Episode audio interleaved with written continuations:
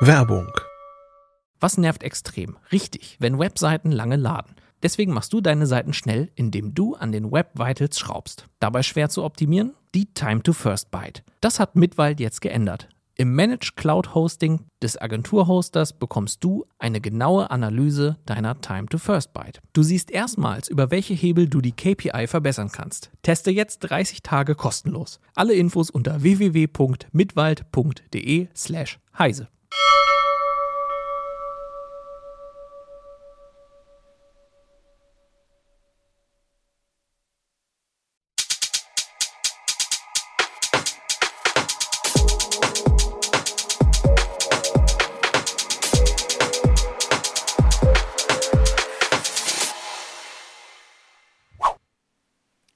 herzlich willkommen zu unserer fünften Heise-Show.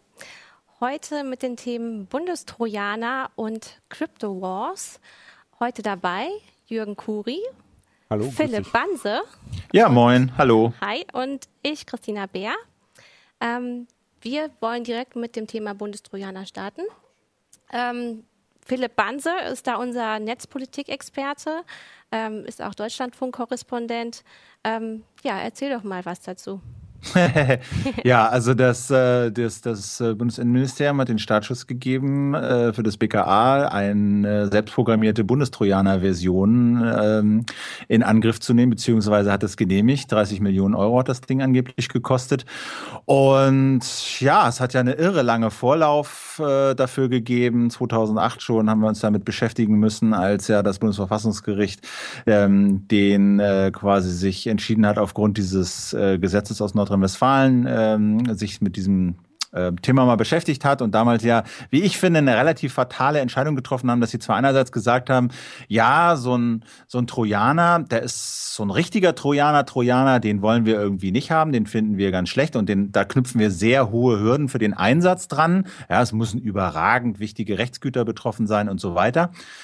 Aber die haben halt diese fatale, wie ich finde, Lücke gelassen, dass sie sagen, ja, so eine Quellen-TKÜ, also eine, sagen wir mal, eine Überwachung der Kommunikation, der laufenden Kommunikation auf so einem Rechner, die äh, daran knüpfen wir niedrigere Hürden. Die äh, ist dann doch so eine Art Trojaner Light. Und ähm, das ist ja letztlich jetzt so ein bisschen die Grundlage dafür, dass das BKA versucht hat, so einen Trojaner zu entwickeln und so. Und der wurde jetzt ins Rennen geschickt. Vielleicht können wir das nochmal so ein bisschen aufdröseln. Also 2008 gab es den ersten. Ja, es gab, also im Prinzip gibt es diese Diskussion um Bundestrojaner sogar schon länger als 2000, äh, aus 2008. Die hat uns schon, schon ein paar Jahre beschäftigt. Da ging es immer um das, was die genannten heimliche Online-Durchsuchungen. Das heißt, äh, es ging darum, dass die Strafverfolger oder Geheimdienste, je nachdem, wen man da äh, für zuständig hält, ähm, einen Trojaner auf dem Rechner eines Verdächtigen oder der in, innerhalb eines Ermittlungsverfahrens Betroffenen installieren konnten und damit seinen gesamten Rechner durchsuchen können sollten. Also die Dateien durchsuchen, gucken, was da in den Dateien drin steht und entsprechend Informationen abgreifen, wer mit wem kommuniziert. Das war eben diese heimliche Online-Durchsuchung. Da hat hieß es dann, ja, gut, das kann man nicht einfach so machen, das brauchen wir ein Gesetz für. Dann gab es die diverse Versuche mit BKA-Gesetz und was weiß ich. Ähm, und dann hat eben NRW auch das in ein Polizeigesetz geschrieben. Und das war der Anlass dann fürs Bundesverfassungsgericht zu sagen, dieser Trojaner für die heimliche Online-Durchsuchung, das ist ein Ding, das geht echt mitten in die äh, engsten äh, Angelegenheiten von Privatsphäre. Da müssen wir hohe Hürden für setzen. Da muss ganz klar sein, dass wenn so ein Trojaner irgendwas abgreift, dass dann nur, tatsächlich nur die Sachen abgegriffen werden können, die mit dem Ermittlungsverfahren zu tun haben und nicht deine gesamte Privatsphäre. Dass da müssen technische Hürden für geschaffen werden. Und im Prinzip haben sie damit aufgegeben, weil da diese technischen Hürden einzuführen, das ist fast nicht möglich. In Aber mit der neuen Version wollen sie das jetzt im Grunde beschränkt haben. Also ja, Philipp hatte neuen, das. Ja, die, die, das Bundesverfassungsgericht hat gesagt, das gilt für so eine heimliche Online-Durchsuchung, für einen Trojaner, der so eine heimliche Online-Durchsuchung macht. Diese Kriterien gelten aber nicht, wenn ich mit dem Trojaner nur versuche, eine laufende Kommunikation abzuf abzufangen. Das heißt, mit dieser sogenannten Quellentelekommunikationsüberwachung, wie das dann genannt wird, soll ja im Prinzip äh, Voice-over-IP-Gespräche, bevor sie verschlüsselt oder nachdem sie entschlüsselt wurden, abgefangen werden. Oder wenn du verschlüsselte Chat machst, dass du vor der Verschlüsselung mithören kannst. Genau. Das, das, ist haben, der das eigentliche haben die ja sogar versucht. Das haben die ja 2011 haben die das ja versucht mit diesem Ding äh, von, von, von, von Digitask, mit diesem Bundestrojaner. Ähm, eben eine Software genau so zu kastrieren, dass sie sagen, wir haben einen Trojaner, aber der kann nur genau das, was eben Jürgen eben beschrieben hat, nämlich nur laufende Kommunikation mitschnüffeln. Und der Chaos Computer Club, der hat so ein Ding ja äh, gefunden und auseinandergenommen und eben nachgewiesen, dass das in dem Fall zumindest nicht der Fall war, also sondern das dass er eine ganze Menge mehr konnte als das, was eigentlich zulässig das war. Das war der bayerische O-Zapft ist. Genau. Den man da untersucht hat mhm. im Jahr 2011. Genau. Wobei noch dazu kam, erstens konnte er viel mehr als eben nur Quellen-TKÜ machen und zum Zweiten hatte er Funktionen, um, um, um andere neue Funktionen nachzuladen. Und das ist natürlich immer das Problem, wenn du so eine Software hast. Ne? Du, äh, die kann zwar, möglicherweise ist sie zwar beschränkt auf das, was gerade äh, gefragt ist, aber du kannst nie garantieren, dass sie nicht, wie viele Trojaner das ja auch im, im, bei, bei Kriminellen machen, äh, dass sie dann Funktionen nachladen, die dann weit darüber hinausgehen. Das heißt, die, es ist jetzt zum einen ist natürlich die Frage, ist das überhaupt ein gangbarer Weg für Strafvermittler, dass sie sagen, ich, ich bringe in, in, in Rechner ein, ohne dass der, der Betroffene das merkt und installiere dann irgendeine Software, um ihn abzuhören. Das ist die eine Sache. Das ist, ist ja, wenn man da an die Hausdurchsuchung denkt oder so, nein, natürlich nicht, sondern Hausdurchsuchung geht immer nur äh, unter Zeugen und mit Ankündigung und mit Schrieb und sowas, der vorgelegt wird. Und das andere ist, selbst wenn ich sage, ja, das machen wir, muss man ja dann irgendwie nachweisen, dass sie tatsächlich sich noch, noch dran halten. Ich meine, wenn, also 2008 hat ähm, dann das Verfassungsgericht in NRW äh, festgelegt, es gibt ein Grundrecht auf Integrität und Vertraulichkeit informationstechnischer Systeme. Und ähm, jetzt dieser Trojaner, der dann 2011 ähm, analysiert wurde, hat der dann nicht eigentlich äh, schon wieder Recht gebrochen? Der hat auf jeden Fall, das, das glaube ich, das, das, also wir sind alle keine Juristen, ne? aber ich denke, das war schon definitiv äh, der Fall. Und wenn, wenn, wenn man jetzt jetzt mal so durchdekliniert, ne, die großen Fragen, die jetzt da dranhängen, das hat Jürgen ja eben schon gesagt. Der erste Schritt ist, ähm, wie kommen wir überhaupt auf den Rechner? So, das ist schon mal, das ist sozusagen die erste Hürde. Ne? Du musst irgendwie auf diese Rechner der Betroffenen kommen. Ähm, und das wird nicht einfacher. Über das iPhone, da reden wir ja nachher noch. Ne? Ja. So, und dann stellt sich die Frage, wie machen wir das eigentlich? Haben wir persönlichen, wenn Sie, wenn Sie persönlichen Zugriff, direkten Zugriff haben, dann lässt sich das vielleicht noch lachen, machen. Aber aus der Ferne kommst du dann ganz schnell in Bereiche, wo es heißt, hm, da brauchen wir eigentlich Sicherheitslücken, um auf diese Rechner zu kommen. Woher kriegen wir denn diese Sicherheitslücken? Ja, hat nun ausgerechnet der Rechner, auf den wir wollen, hat er nun ausgerechnet diese Sicherheitslücken? Welche hat er denn überhaupt? Ja, und wenn du dann irgendwie deine Erfolgschancen steigern willst, dann heißt das, du brauchst irgendwann Sicherheitslücken, die noch keiner kennt. Ja, die findest du aber nicht einfach im Internet, die musst du teuer kaufen. Und dann äh, stellt sich die Frage, ist der Staat nicht eigentlich dafür da, wenn er solche Sicherheitslücken, von denen noch niemand weiß, äh, hat, ja, die dann schnellstmöglich zu stopfen. Im Prinzip würdest du sagen, ja, um seine Bürger zu schützen. Wenn er jetzt aber ein eigenes Interesse auf einmal daran hat und womöglich viel Geld investiert hat, um genau diese Sicherheitslücken zu kaufen, dann äh, gibt es da einen Interessenkonflikt, der aus, sagen wir mal so, Bürgersicht äh, ziemlich problematisch. Also du sagst, so. da hängt ein ganzer Rattenschwanz dran. Hängt ein riesen Rattenschwanz ja. dran. Und dann, dann kommt die zweite Sache. Dann ist diese große softwaretechnische Frage.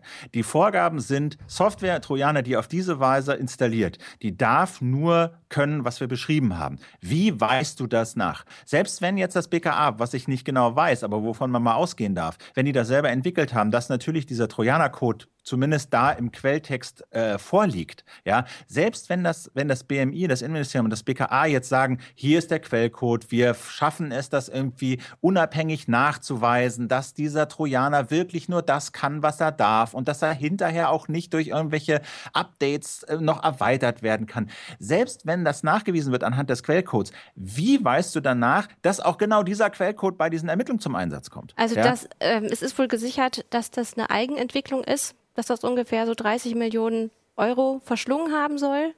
Ähm, aber du sagst es vollkommen richtig. Ähm, man, wenn man jetzt sich den Quellcode angucken würde, weiß man nicht, ob genau die Software dann auch so eingesetzt wurde. Richtig, du müsstest das irgendwie signieren. Ja, du müsstest irgendwie, der Richter müsste so eine Art sagen, die Quellcode lesen, so kompilieren, signieren und so und das genau darf nur irgendwie zum Einsatz kommen. Aber das ist so komplex und ich bin echt mal gespannt, ob sozusagen äh, das BMI und das BKA da einen Prozess finden, wie sie dieses Vertrauen, äh, das wir brauchen, herstellen, weil ein Vertrauensvorschuss haben die von mir nicht mehr. Also das, das setzt sich ja auch dann fort. Man muss sich ja überlegen, dass das Bundesverfassungsgericht ziemlich klar gesagt hat, äh, richterlicher Beschluss muss Richter kontrollieren, ob das auch wirklich so ist. Na, wie will ein Richter das kontrollieren? Also ich traue mir das nicht zu, das zu kontrollieren. Nee. Und ich habe bestimmt mehr Ahnung von diesem Zeugs als 90 Prozent der Richter in Deutschland. Wenn man sich anguckt, welchen Aufwand der Chaos Computer Club getrieben hat, um diesen bayerischen äh, Trojaner äh, zu untersuchen, und dann sollen Richter beurteilen, ob das BKA ihm die Wahrheit sagt, in, ja, indem er in den Quellcode guckt oder sowas, das ist ja absurd. Gut, und dann kommen wir aber zu dieser wirklich grundlegenden Frage, ähm, die du schon angesprochen hast. Ähm, wollen wir äh, die Ausnutzung von Zero-Day-Lücken erlauben? Wollen wir den Ankauf äh, von Sicherheitslücken erlauben? Ähm, dürfen wir, dürften wir dem Staat unser Ja-Wort für so etwas geben?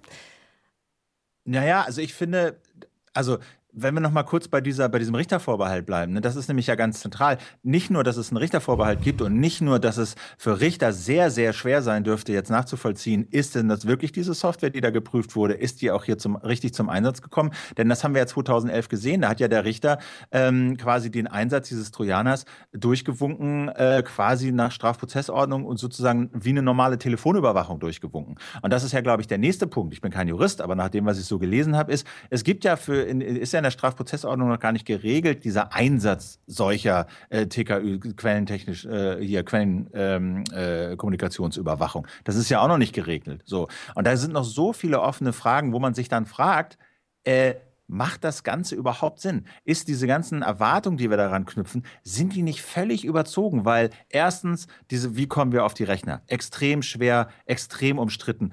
Kommt diese Software, die wir da einsetzen, ist die überhaupt verfassungsgemäß? Lässt sich das überhaupt nachprüfen? Sind die Richter überhaupt dazu in der Lage? Das ist alles mit so vielen Fragezeichen. Gut, das sind aber natürlich unsere Bedenken. Ne? Also ja. vielleicht müssen wir es auch aus Staatssicht sehen die sagen, ja. wir wollen unsere Bürger schützen ja. äh, und das ist jetzt das beste Mittel dafür? Also zum einen hat, hat Philipp was Interessantes angesprochen, was gerade auf Twitter auch, auch eine Rolle spielte. Pur Kitty hat es, hat es gefragt, warum wird das nicht unterbunden, wenn es nicht gesetzeskonform ist? Nicht gesetzeskonform ist gut. Es gibt im Moment noch keine gesetzliche Regelung für, dafür. Einer der Gründe, warum der Generalbundesanwalt sagt, er setzt so etwas für Gerichtsverfahren bislang nicht ein. Da kommt dann natürlich noch dazu, dass man sich sowieso fragen muss, kann man das gerichtsfest machen, äh, wenn man Beweise über solche, solche Trojaner sammelt? Äh, weil man ja nie wissen kann, ob nicht durch den Trojaner der Rechner manipuliert wurde, den man abgehört hat. Also das ist. Ich meine, es ist auch schwierig, ähm, immer von dem Geschriebenen oder was da auf einer Festplatte ist, auf den Menschen zu schließen, was er wirklich denkt. Äh, das Problem hatten wir ja schon mit Big Data. Äh, wenn auch Metadaten gesammelt werden, kann man daran wirklich ablesen, was in den Menschen vorgeht. Oder kann man nur äh, ablesen, naja, er geht halt äh, jeden Mittwoch ähm, zu einer großen Konferenz und unterhält sich über Batterien. Ja, aber das, ja, ist, aber das ist ja dann sozusagen, was auf der Festplatte ist, ist ja dann, das ist ja dann nochmal der große Schritt. Das ist ja dann sozusagen diese Online-Durchsuchung, äh, was dann ja nochmal eine völlig andere Eskalationsstufe ist. Und mit diesem Ding, was jetzt das BKA dem BMI vorgelegt hat und genehmigt wurde, ist das ja erstmal, soweit ich das sehe, äh, nicht, nicht beabsichtigt. Das genau soll es ja nicht können. So, ne? Ich will mich da auch gar nicht so, ich will mal so fundamental, also es gibt ja auch ein paar interessante Punkte daran. Also an diesem Prozess könnte man ja wirklich mal durchspielen, ja, ist der Staat in der Lage, seinen Bürgern den Einsatz und den Funktionsumfang von Software nachweislich und gerichtsfest zu dokumentieren. So, wenn Sie das schaffen, dann ist es schon mal der erste Schritt. Wie Sie dann auf die Rechner kommen und ob man das dann irgendwie mit einem Zero-Day kauft, das ist dann die nächste Überlegung. Ich wäre dagegen. Ja, aber an diesem Prozess mal zu sagen, hier, wir haben eine Software entwickelt und die ist Open Source und die lassen wir validieren und da, da versuchen wir irgendwie einen Prozess zu etablieren, wie wir nachweisen können, dass wirklich diese Software nur diesen Umfang hat. Da wäre ich ja, bin ich ja mal gespannt. Ich weiß nicht, ich bin auch kein Informatiker, aber ich äh, habe mir nur sagen lassen, dass es total schwer ist, und das haben wir auch bei dem anderen Trojaner gesehen, wirklich Software, äh, sagen wir wir mal, zu limitieren. Und das geht, glaube ich, nur über sowas wie so eine Signatur und, und, und, und, und solche Sachen, oder? Er wurde eingesetzt, um irgendwie Anabolika-Verkäufer dingfest zu machen, wo man sich auch fragen muss, naja, äh, muss man denn mit Kanonen auf Spatzen schießen?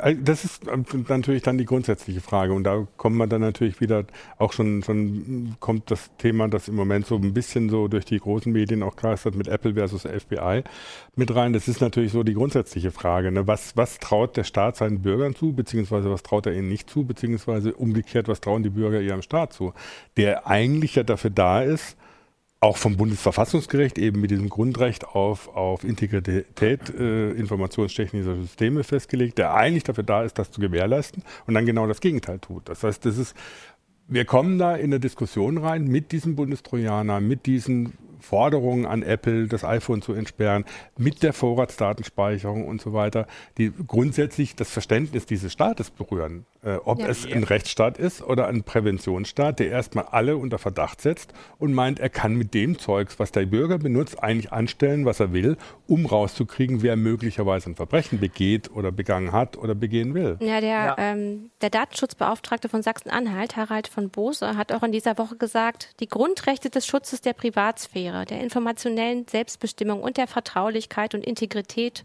informationstechnischer Systeme befinden sich in der Defensive. Äh, die Menschen würden immer mehr in immer mehr Lebensbereichen gläserner. Und äh, im Verhältnis von Freiheit und Sicherheit gewinnt letztere weiter an Übermacht. Der Präventionsstaat sammelt und sammelt. Also im Grunde haben wir jetzt schon die Datenkrake.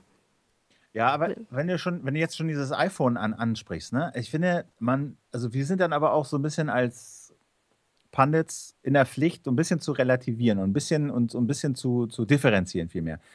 Bei dem iPhone habe ich mich wirklich gefragt, sollte es Apple nicht tun? Weil nach allem, was ich jetzt weiß und gelesen habe, ist es so, dass Apple jedes Update, was die auf einem iPhone einspielen, genau für dieses eine Gerät erstellen und signieren. Also sehr wohl in der Lage sind, ganz gezielt auf einem Gerät Software zu installieren und das auch nur einmal auf diesem Gerät. So, das heißt, technisch wäre es Ihnen, soweit ich das sehe, sehr wohl möglich, ein Gerät möglich. zu identifizieren und darauf Software zu installieren, um irgendwie, äh, ja, was sage ich nicht, Verschlüsselung zu deaktivieren oder diese, diesen Passcode-Eingabe auf äh, Unlimited zu stellen oder sowas. Klar kannst du das alles äh, individualisieren, äh, ähm, signieren, aber es gibt ja auch wirklich Experten im Reverse Engineering. Also wenn jetzt ähm, Apple wirklich eine Software für dieses eine ähm, iPhone schreibt, dann gibt es auf jeden Fall irgendwelche Experten, die es schaffen, da den Kern rauszuziehen, um das dann wieder für andere iPhones zu benutzen. Ja, der, das Problem ist nur, das Ding ist nur, I, Apple äh, ähm, signiert diese Updates mit diesem privaten Apple-Schlüssel. So.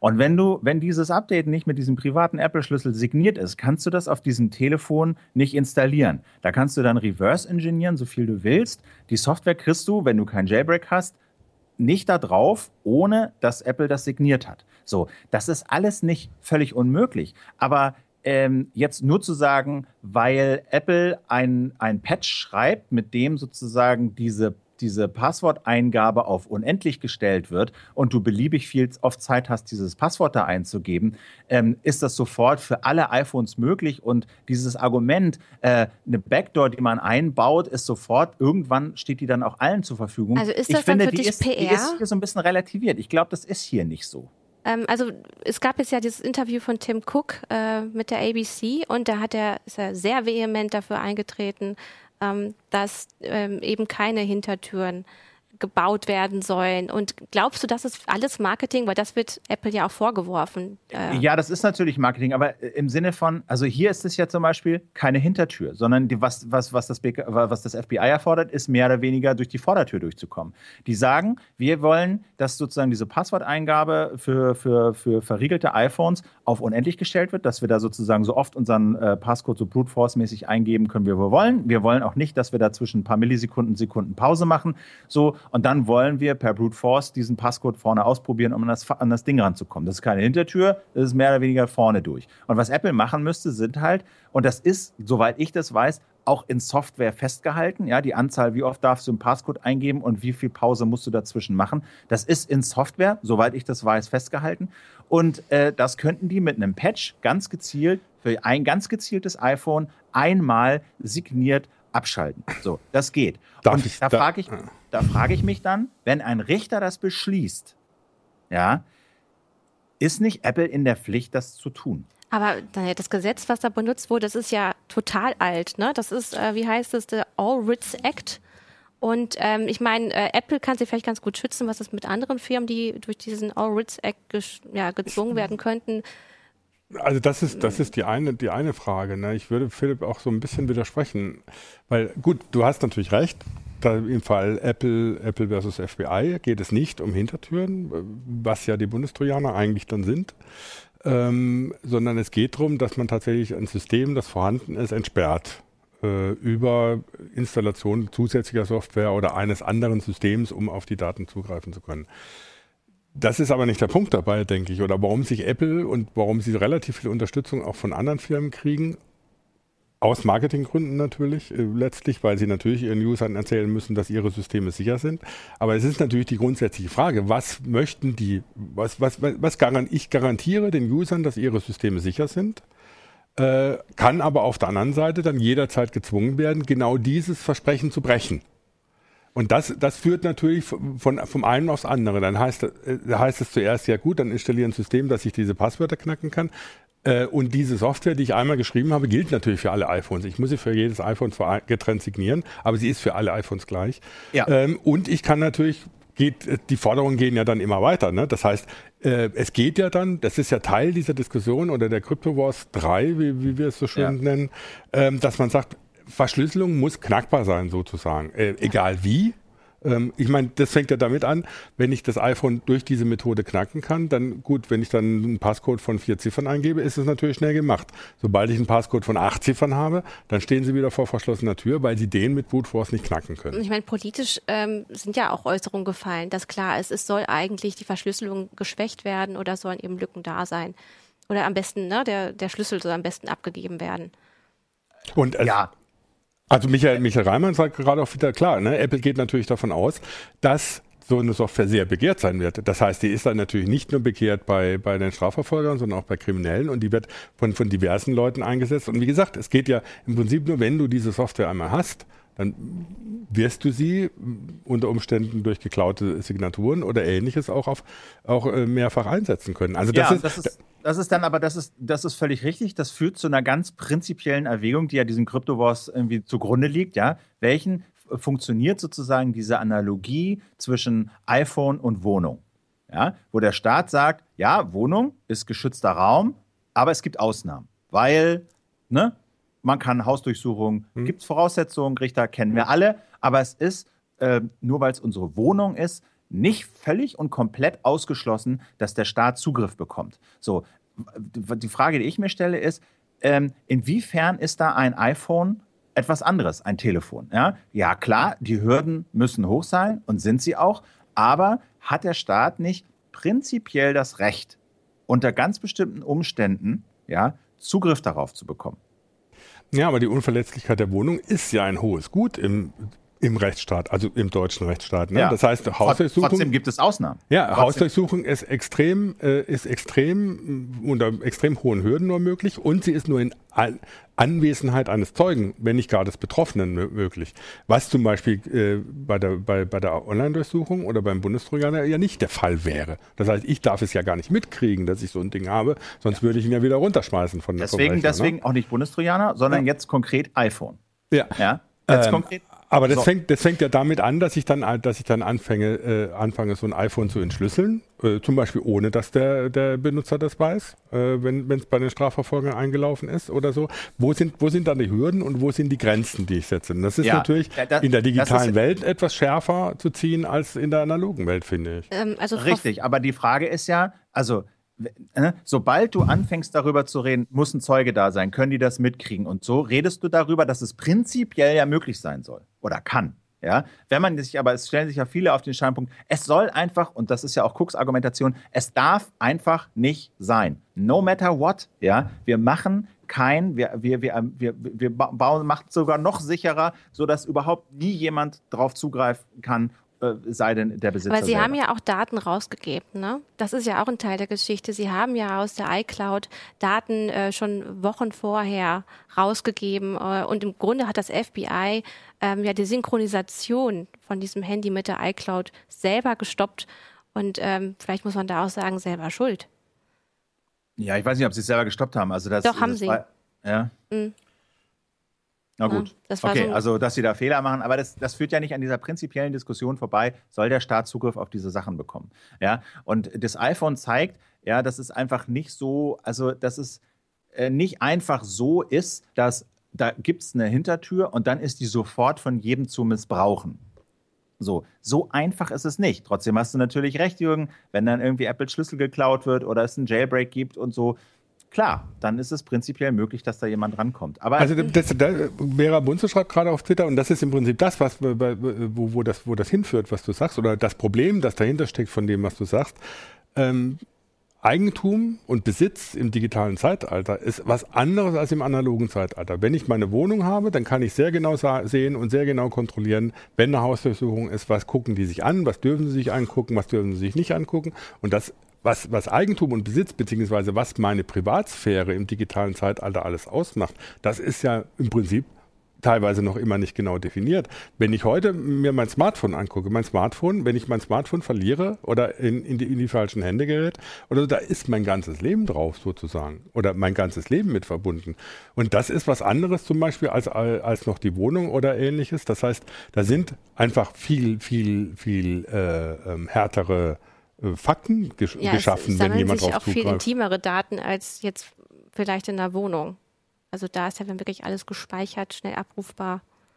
Naja, klar, also dass das natürlich, dass das ein extrem intimer Raum ist, da, darüber müssen wir nicht reden. Ich meine, ähm, klar, also dieses Argument, ähm, wenn Apple das macht, was von ihnen verlangt wird vom FBI, dann haben sie natürlich über ein simples Software-Update ähm, äh, nachts oder wann immer die Möglichkeit, Daten auszulesen, äh, ohne dass ich da irgendwie was von mitkriege. So, ja, das ist, das ist sicherlich ein Argument. Aber ähm,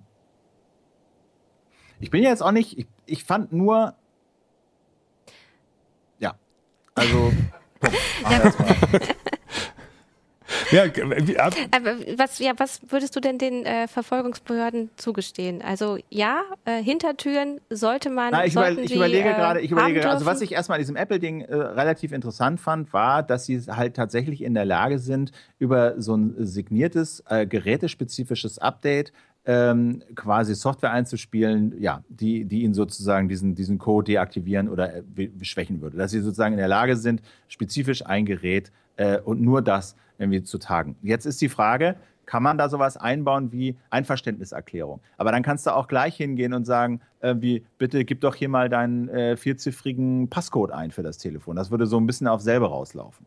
Na, dann, wenn, wenn, wenn, wenn, wenn, wenn die Ermittler eine Einverständniserklärung des Inhabers oder des Besitzers des Telefons bräuchten, äh, um sozusagen so ein Update einzuspielen, dann können sie auch gleich sagen, bitte gib doch hier mal deinen Passcode ein. Das kommt so ein bisschen auch selber raus. Deswegen ist das schon ein schwerwiegendes Argument, dieses ähm, zu sagen, äh, naja, aber ich, es muss, es, ähm, bei einer Hausdurchsuchung bin ich dabei und ich muss eventuell sozusagen, ich bin Zeuge. Das ist wahrscheinlich auf dem Telefon schwer umzusetzen. Naja, aber haben wir nicht wirklich ein Recht darauf, dass bestimmte Bereiche vom Staat einfach nicht erfasst werden? grundsätzlich wirklich der ganz private Raum. Ich bin mir jetzt bei deinen Ausführungen gerade nicht so sicher, ob, ob, wie du dazu stehst. Ähm, na, ich bin nachdenklich geworden. Also ich war natürlich, habe hab natürlich auch immer, klar, ich meine, äh, logisch, wir reden da jetzt seit, seit 20 Jahren drüber, über äh, und, und, und äh, das Verschlüsselung und keine Hintertüren und nicht geknackt und so. Ähm, aber ich bin in diesem iPhone-Fall so ein bisschen nachdenklich geworden. Nicht, dass ich jetzt sage, nee, es sollten, sollte funktionieren, sollte auf jeden Fall gehen, aber ich bin so ein bisschen nachdenklich geworden, ob man, ob es dann nicht irgendwie so ähm, Kompromisswege gibt. Ich habe da jetzt noch keinen, aber äh, ich habe da irgendwie mal. Also du sagst, dieses Schwarz-Weiß-Denken, das ist einfach nicht richtig. Wie bitte? Du sagst, dieses Schwarz-Weiß-Denken ist nicht richtig. Also dass man immer sagt, naja, es ja, ich werde da, die absolute so, Sicherheit also ich werde immer so ein bisschen misstrauisch, wenn, wenn ich so höre, irgendwie, das geht absolut nicht. Das ist prinzipiell ausgeschlossen. Dieses Ding, äh, ja, wir, wir, wir, wir, wir geben Zugriff. Ähm, also dieses Argument ist ja immer, wenn wir eine Hintertür einbauen, es gibt kein Entweder-Oder. Entweder wir verschlüsseln das und das ist dann verschlüsselt, verschlüsselt, sodass gar keiner rankommt, oder wir verschlüsseln es nicht. Aber wenn wir irgendwo ein, eine Möglichkeit gewähren, um eventuell die Verschlüsselung aufzubrechen, dann ist es sozusagen generell kaputt. So. Und ja, klar, es gibt viele Mathematiker und Leute, die sich damit besser auskennen und die das irgendwie alles mathematisch und, und softwaretechnisch, verschlüsselungstechnisch aus nachgewiesen haben, ähm, dass es irgendwie so ist. Aber ich bin mir halt nicht sicher. Ja, also meinst du, unsere Debatten sind auch manchmal einfach ein bisschen hysterisch? Ähm ja, so. Ähm, Also ich frage mich eher, also was ein Argument, was ich da eher gelten lassen würde, ist ähm, so dieses, was ich da überzeugender finde, ist ähm, dieses Gegenargument, was das FBI ja macht, ist, sie sagen, äh, so, wir, wir, wir, wir laufen ins Dunkel, wir stehen im Dunkel, wir wissen irgendwie gar nichts mehr. Wenn wir Aber an diese Systeme rankommen, nicht rankommen, dann stehen wir im Dunkeln. Aber und das zum Beispiel ist ein Argument, wo ich sagen würde, ja, nee, das glaube ich nicht, sondern da, da würde ich eher der IFF folgen, die sagt, hey, es gibt so viele Spuren und so viele Möglichkeiten zu ermitteln. Und wir hinterlassen an allen Ecken und Enden irgendwelche Traces, die ihr seid und aufzeichnet und analysiert. Nur weil ihr einmal an, an, diese, an dieses verschlüsselte Smartphone nicht rankommt, steht ihr nicht im Dunkeln. Das wollte ich auch gerade sagen. Also ich meine, alles auf dieses Smartphone zu konzentrieren, das ist, ähm, ist ja auch schon ziemlich heftig. Ne? Und es müsste doch eigentlich auch noch andere Möglichkeiten geben, ähm, äh, ja, äh, zu spionieren oder auszuspähen. Oder ja, ja, also klar, natürlich diese Konzentration auf dieses Smartphone oder auf diese iPhone-Geschichte oder was du meintest oder so, dass äh, auch eine, so eine gewisse hysterische Diskussion darum gibt, das mag alles sein. Ich sehe nur, dass anhand dieser iPhone-Geschichte plötzlich in den USA eine Debatte tatsächlich drüber anfängt, eine gesellschaftliche Debatte drüber anfängt, eben was sind die Crypto-Wars, was wollen wir gesellschaftlich, wie soll das aussehen? Ähm, die es bislang nicht gegeben hat und dass wir hier natürlich anhand von Bundestrojanern oder anderen Geschichten, NSA-Geschichten, äh, Abhören von Merkel plötzlich, das ist ja auch, dann es interessiert die Leute plötzlich nur, wenn, wenn Merkel abgehört wird, nicht wenn die grundsätzliche Sache. Aber dass dann natürlich äh, es auch ähm, tatsächlich darum geht, wie sieht es äh, in der Gesellschaft aus? Was wollen wir eigentlich? Wie sieht dieser Staat aus? Wollen wir eben einen Rechtsstaat haben, der ganz genau definiert, wie sieht meine, meine Rechte aus und was darf der Staat, oder nehmen wir einen Präventionsstaat, der einfach erstmal in die Systeme eindringt? Genau, und also, ich, also hier kommt ja auf Twitter auch die Anmerkung, sagt dem Motto, ich klinge wie ein Befürworter für die Überwachung. Ähm, das, das, das, das, das will ich nicht. Ich will natürlich hier so ein bisschen mal Kontroverse reinbringen in, diesen, in diese äh, äh, Konsenssoße bei euch, wo sich immer alle einig sind. Aber uns wird aber, nie dagegen gehalten. Ich finde, ich, finde, der interessante Punkt ist schon, diese Crypto Wars, die laufen ja seit irgendwie, keine Ahnung, seit es Computer gibt, seit irgendwie 30, ja. 40 Jahren, E-Mail-Verschlüsselung rauf und runter. Der neue Punkt ist jetzt halt, dass das so weite Bereiche unserer Kommunikation verschlüsselt sind. Und dass es durch WhatsApp und iPhone und rauf und runter wirklich jetzt ein Massenphänomen ist, dass Kommunikation tatsächlich so verschlüsselt ist, dass offensichtlich Strafverfolgungsbehörden da nicht mehr rankommen. Und das ist definitiv eine neue Qualität. Und was ich gerne würde, ist, äh, sich diese Qualität anzugucken und sozusagen liebgewonnene Gewissheiten mal in Frage zu stellen und zu fragen, ist das wirklich so, so wie Jürgen halt auch sagt, eine Diskussion über die Gesellschaft anzufangen und zu sagen, was wollen wir denn? Wie, wie, wie, auch neu zu definieren, so wie Vera das im, im Twitter anmerkt. Was ist denn Eigentum? Was sind denn Besitzrechte? Ähm, so, und welche Rechte darf der Staat haben? So, das sind keine neuen Fragen, aber sie kriegen durch diese neue Qualität und Quantität der Überwachung, finde ich, und der, der Verschlüsselung vielmehr und auch gleichzeitig der Überwachung, äh, na, nochmal so einen neuen Schub, nochmal grundsätzlich drüber nachzudenken. Und dazu würde ich ja. eigentlich gern einfach. Aber die Qualität anregen. ist ja auch immer eine Frage. Also geht der Staat offensiv vor und sammelt und sammelt und sammelt oder geht er eher erstmal pass also äh, und schaut erstmal, gibt es da jemanden, den man überwachen sollte und dann setzt man sich da erst dran.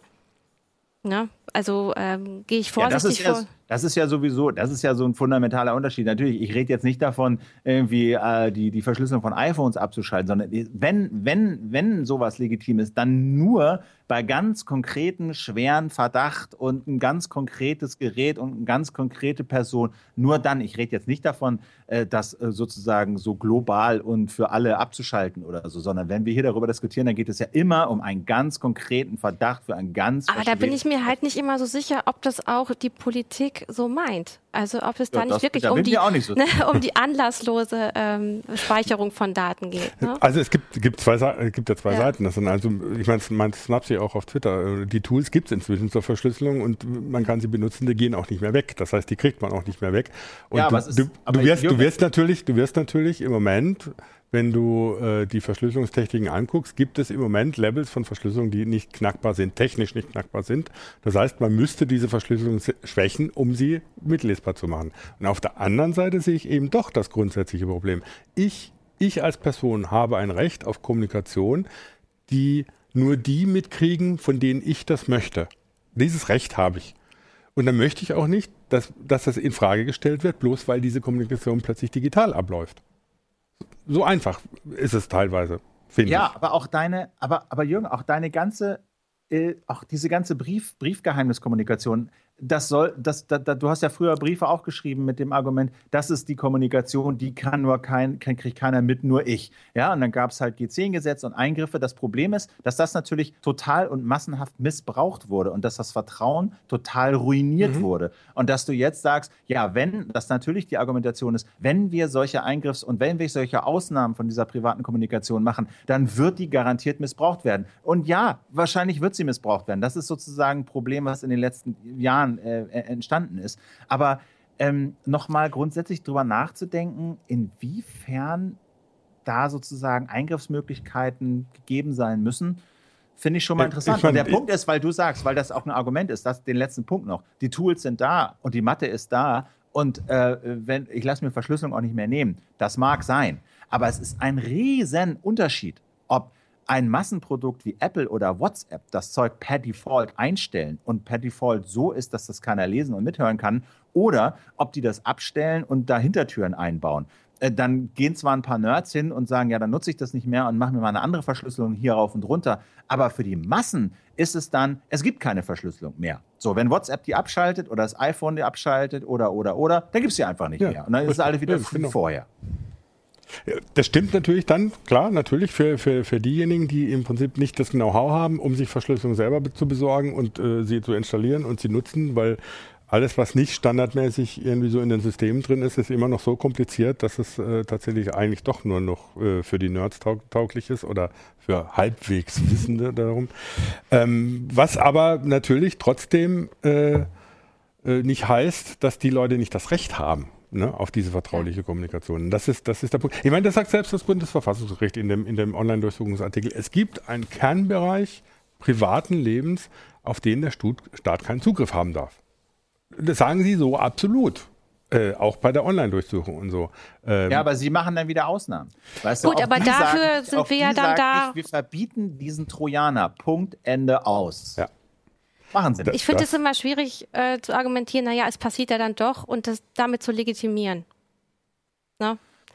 Naja, gut, ich meine, das hat ja nun die Erfahrung gezeigt, du, dass Staaten die Macht missbrauchen, wenn sie nicht richtig, äh, oder das, äh, ne, dass, wenn sie nicht richtig kontrolliert werden. Ähm, das ist nun, äh, das wissen wir nun nicht erst seit Snowden, sondern das ist irgendwie so eine äh, alte Demokratie und Staats. Aber dann sollten wir doch noch vorsichtiger ist, sein. Frage, ja, aber die Frage ist, weißt du, die Frage ist doch, kannst du das kontrollieren. So wie das mit dem Bundestrojaner jetzt auch ist, ja, mit diesem, mit diesem TKÜ. Äh, äh, Ding. Das, das Gericht sagt, ihr dürft das, das und das in ganz engen Grenzen, ja, und das, die, die Exekutive geht hin und macht das. Wir stellen aber fest, es ist wahrscheinlich de facto nicht zu kontrollieren, ob sich die Exekutive an die Vorgaben hält. Also ist für uns der Schluss, dürfen sie nicht. So, jetzt ist aber, ist aber technisch die Frage, wird das immer so bleiben? Ist es einfach so, dass man diese Eingriffe in, in die Privatsphäre entweder ganz verbieten und technisch ausschließen muss oder kann man gewisse Eingriffe gewähren, die gesellschaftlich legitimiert sind und sie dann tatsächlich technisch auch gerichtssicher nachprüfen. Und das ist ja die technische Frage. Also ich hätte ja kein Problem damit, wenn das, das so der Fall ist, würde ich auch sagen, darf man nicht, weil so der Staat macht, dazu tendiert, das zu missbrauchen. also ich glaube, ich hätte wenig Probleme damit, wenn es nur der Staat macht, aber sobald die Lücke halt da ist, sind auch die Kriminellen da. Und man weiß auch nie, wie der Staat sich wandelt.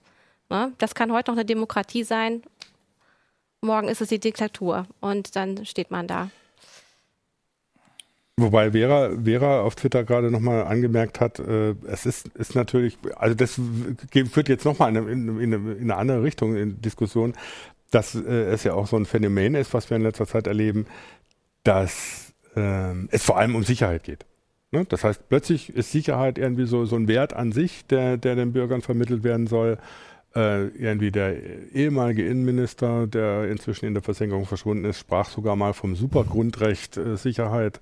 Ähm, und ich sehe dann einfach eine Veränderung in der Gesellschaft äh, oder in, in, in der politischen Diskussion und in der Diskussion, die von den Sicherheitspolitikern in die Gesellschaft gebracht wird, die äh, zu einem Staat führt, in der eigentlich nicht mehr der, der ist, in dem ich leben möchte. Ja, ich mein, das ist ähm, das Problem, das ich dabei grundsätzlich sehe. Ich meine, man muss sich nur die Bundestagsdebatten angucken, einmal ähm, zur Sterbehilfe und zum Embryonenschutzgesetz, wie viele Bedenken dort vorgebracht werden, wie viele Abgeordnete sich da nicht entscheiden können, was das richtig ist. Und wenn es um Überwachung geht, ähm, wird viel weniger diskutiert. Das ist alles nicht, ähm, wird gar nicht so ähm, wichtig genommen. Und warum? Ja, ich weiß es tatsächlich nicht. Na, warum ja, fehlt da also, die Debatte?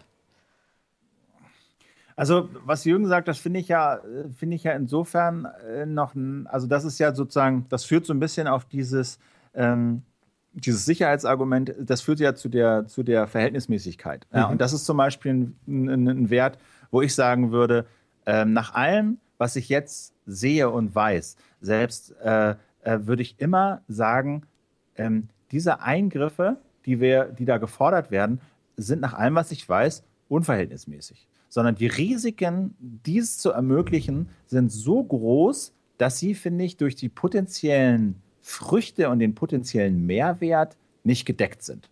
So.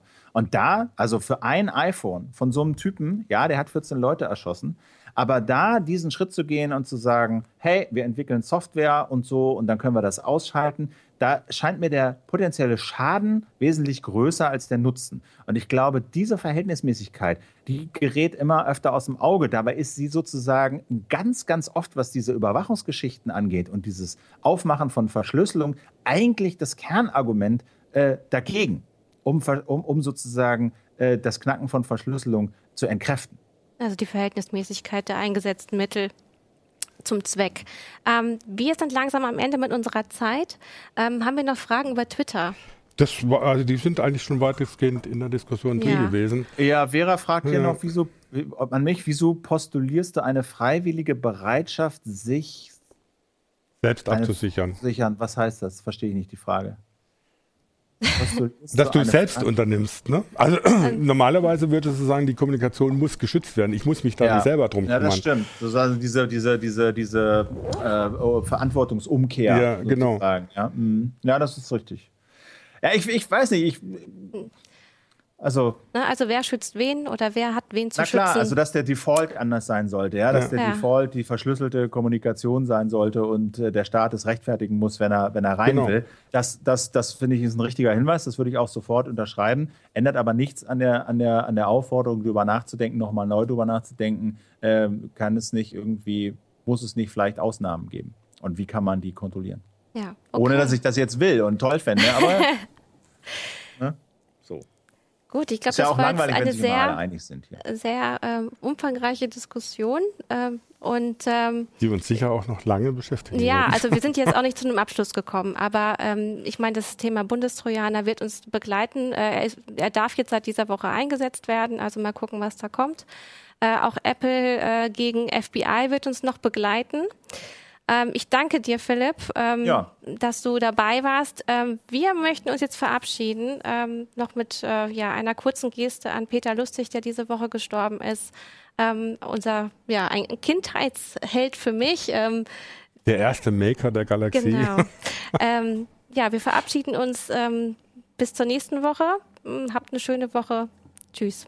Tschüss. Ciao.